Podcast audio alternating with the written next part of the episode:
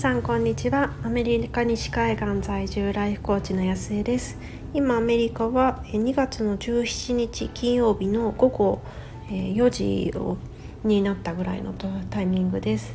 今日は息子のジムナスティックあ、えっと、体操の大会があったのでちょっとあの、まあ、金曜日だったんですけどなぜか今日あってであの朝からずっと出かけていて今日今やっと帰ってきたのであの収録をしています。え今日はその夢と目標についてとあとその夢がその現実に現れてきた時にどういう効果があるかっていうようなちょっとあの抽象的なんですけれどもあの話してみたいなっていうふうに思います。今日息子が、えっと、体操の大会に行っていて、まあ、そんなに大きい大会ではなくってもう2月に入ったからもうずっと毎週毎週あってで、えっと、今週が連続の、2週間目なんですけれども連続2週間目でも、えっと、大会自体は4回目で、まあ、結構本人はあの慣れきっていてででもこう毎回毎回その、まあ、彼のね目標がすごくいいなと思うんですけどこう誰かに勝ちたいとかどうしたいとかじゃなくて、えっと、前回の自分が5位だったから今日は4位になりたいっていうふうに言ってるんですよね。だからなんかこうライバルがこう今までの自分っていうのが、まあ、私も私にとってもライバルって昨日の自分なのでなんかちょっと似てるなと思いながらでもなんか人と比べずにあのやってるのがすごくまっすぐでいいなっていうふうに見ています。であの、まあ、4位を目指していったんですけれどもなんかそこで、まあ、最初にこうちょっとした開会式じゃないんですけれどもこうどこのチームですってそのチームがその6種目あるので、まあ、床からやりますとかリングからやりますとかなんかそういうことをこう言ってこうみんなでこう決めポーズみたいなことをしてでお辞儀をしてで、まあえっと、アメリカの国歌斉唱をして今回はなぜか分かんないんですけどカナダの国歌斉唱もしてでえっと、スタートっていうような感じだったんですよね。でその最後に「今日はスペシャルゲストがいます」っていうふうに言っててなんだろうって思ったらなんとここオリンピック選手であの体操の男性の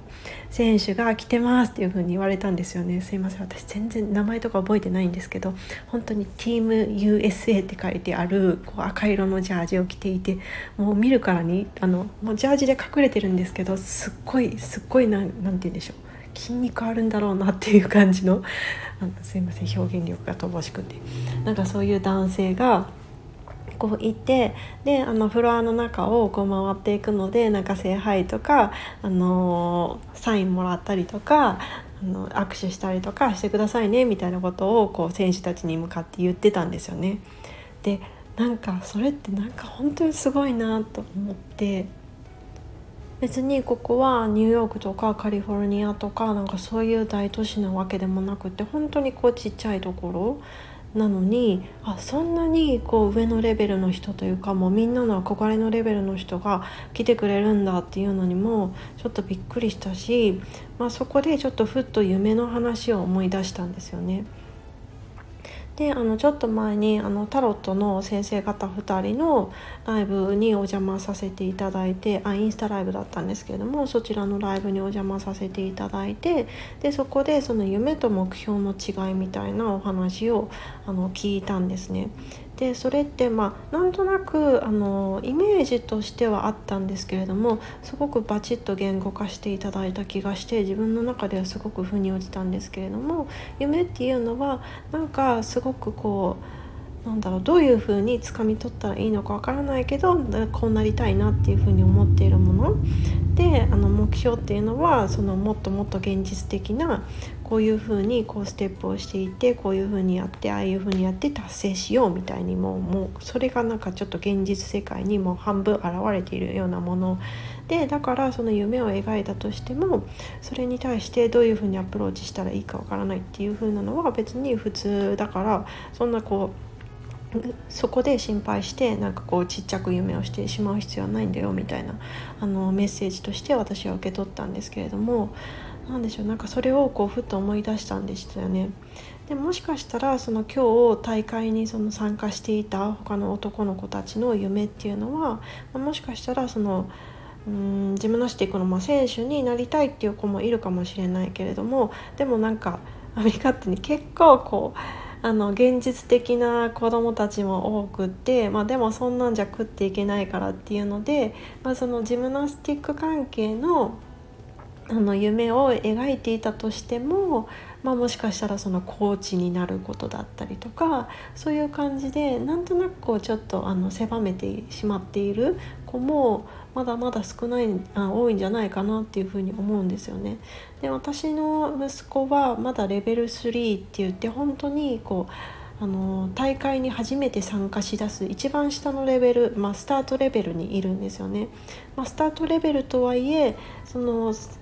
大会に参加しだすにあたって登録ナンバーっていうのが割り振られるんですけれどもそのナンバーっていうのでこうレベルが全部管理されていってゆくゆくはそのオリンピックまでつながっている、まあ、そういうナンバーなんですけども。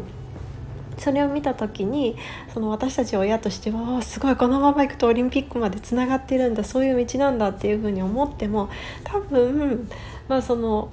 なんだろう子どもたちとしてもなかなかこう夢に描きづらいのかなっていうふうに思うんですよね。というのはその私たちも例えばうん私もその年齢がある程度重ねているのでじゃあ今からなんだろうこうプロのプロスポーツ選手になりたいっていう夢は、まあ、絶対こう年齢的に、まあ、スポーツ選手ってやっぱり若い人が多いので年齢的に無理だなっていうふうに思うしうんまあアメリカの大統領になりたいとかも多分まあそのいろいろこうねあのあるので、まあ、無理だろうなっていうふうになんとなくこう自分のもう絶対なれないだろうなっていうふうに思っているものっていう夢に描かないじゃないですか。でもなんだろうこう今日思ったのがもしかしたらこの今いる子たち、まあ、オリンピック選手っていうのは、まあ、遠すぎて夢に描けないっていうふうに思ってたかもしれないけどでもその現実世界自分のこう現実世界の中に急にオリンピック選手が目の前に現れたわけじゃないですか。あなんかこうスクリーンとかで見てたしなんかみんなすごいこうみんなにこう観客がいっぱいあるいるところですごいこう静寂の中で緊張感の中で演技をしてでああいうなんかちょっと別自分とは別の世界の人って思ってた人が急に自分の現実世界の中に現れてくるそうその効果ってものすごいと思うんですよね。やっぱりそれそれによってあ自分の世界の人なんだってだからなんか自分もそういう風になりたいって思い描いていいんだろうなっていう風になると思うんですよね。だからこそなんかこうよくその日本のプロ野球選手の人がそのちっちゃい時にその試合に出かけていってであの選手をそのこの自分の目で見てあこんな風になりたいとかなんか握手してもらってサインもらってあこんなこう選手になりたいっていう風に思ってやってきたんだっていうあのいうエピソードよく聞くと思うんですけれどもなんか本当にそういう話ってやっぱりこう自分の世界に現実世界に現れてくれると自分もなれるってそそれがなんか違う世界じゃなくて自分の世界にいるんだっていうことを思ってでそれを夢として持てるなんかそういう、まあ、もちろんその夢は夢なのでなんだろうこうどういうふうにやっていったら具体的にそのオリンピック選手になれるかとかなんかそういうステップまでは見えなかったとしてもそのまず夢として描けるなんかそのそのなんか力っていうのをなんかすごくねそのアナウンスがあった時に会場の雰囲気がちょっとこうガラッて変わったんですよねなんか今まであいつ始まるのかな始まった始まったみたいな感じで観客席のあのなんだろう両親とかもなんかこうポテトチップスとか食べながらやってたんですけど おおみたいな感じになったんですよねだからそういうなんかパワーを見せてもらったなっていうふうに思いました。なんだかちょっと取り留めなくよく分かんなくなっちゃったんですけれどもやっぱりその、まあ、まずその夢として描けるかどうかっていうところってその自分事として自分事としてなんだろう、まあ、自分事のレベルはちょっとあの目標とかに比べたらもちろんあの解像度だったりそのコミットメントのその強さだったりは違うと思うんですけれどもまずその自分と違う世界で別に目指し目指すものじゃないんだっていうその眼中にないみたいなところからその実際にこの目の中の範囲内に入ってくる。それでその夢として描くっていうこと自体にこんな風にパワーがあるんだなっていうなんかその夢夢の持つパワーについてちょっと見せてもらったのでちょっと話してみたいなという風に思ってあの取り留めなく話してみました。いやこんな話だったんですけれどもどなたかの何かこう考えるきっかけだったりあ夢ってやっぱりいいなって自分はこなかなか夢描いてこなかったけれども目標ばっかりだったけれどももうちょっとその自分の枠を大きくして外してであの自由にちょっと書いてみようかなっていうふうに思うきっかけになっていたらすごく嬉しいなっていうふうに思います。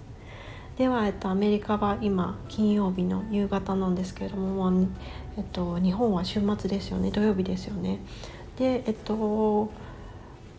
来週の月曜日はこちらはプレジデントデーということで数少ないアメリカの祝日なんですけれどもそれにかこつけてその火曜日も休みでミッドウィンターブレイクっていうなんかお休みが多いんですよねこちら。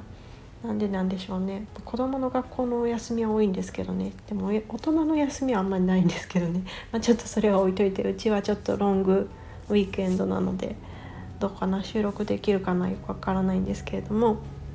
皆さん素敵な週末をお過ごしください。